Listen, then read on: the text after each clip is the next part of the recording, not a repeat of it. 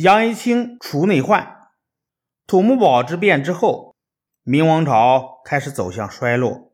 明英宗以后的几代皇帝都是昏庸腐败的家伙。公元一千五百零五年，明武宗朱厚照继位，他身旁有八个宦官，经常陪伴他骑马打猎。为首的叫刘瑾。明武宗贪图享乐，刘瑾就迎合他的心意，因此得到了武宗的宠信。这八个宦官。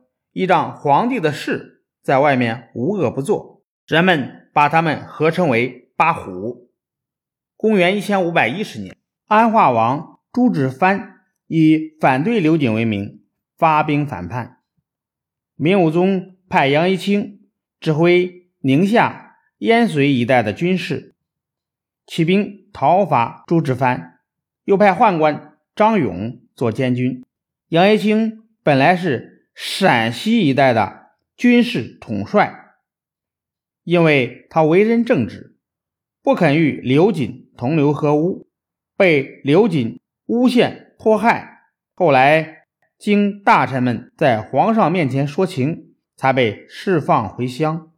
这回明武宗为了平定藩王叛乱，才又重新任用杨一清到宁夏时。叛军已经被杨一清原来的部将平定。杨一清、张勇把俘获的朱志藩押解去北京。杨一清早就有心把刘瑾除掉。他打听到张勇原来也是八虎之一。刘瑾得势以后，张勇和刘瑾产生了分歧，就决心拉拢张勇。回京的路上，杨一清找张勇密谈。说：“这次靠您的力量平定了叛乱，这是值得高兴的事儿。但是铲除一个藩王容易，要解决内患可就难了。”张勇不解地说：“您说的内患是什么呢？”杨爱卿靠近张勇，用右手指在左掌心里写了一个“锦”字。张勇看后。皱起眉头说：“这个人每天在皇上身边，耳目众多，要铲除他可不容易啊。”杨爱清说：“您也是皇上的亲信，这次胜利回京，皇上一定会召见你。趁这个机会，您把安化王谋反的起因向皇上奏明，皇上一定会把刘瑾杀了。”如果大事成功，您就能名扬后世了。张勇犹豫了一下，说：“万一失败了，该怎么办呢？”杨爱卿说：“如果皇上不信，您可以痛哭流涕，表明忠心，大事可成。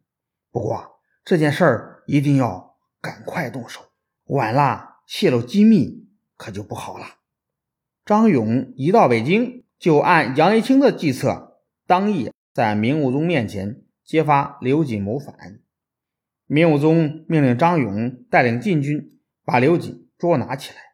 刘瑾毫无防备，正躺在家里睡大觉，禁军把他逮住后打进了大牢。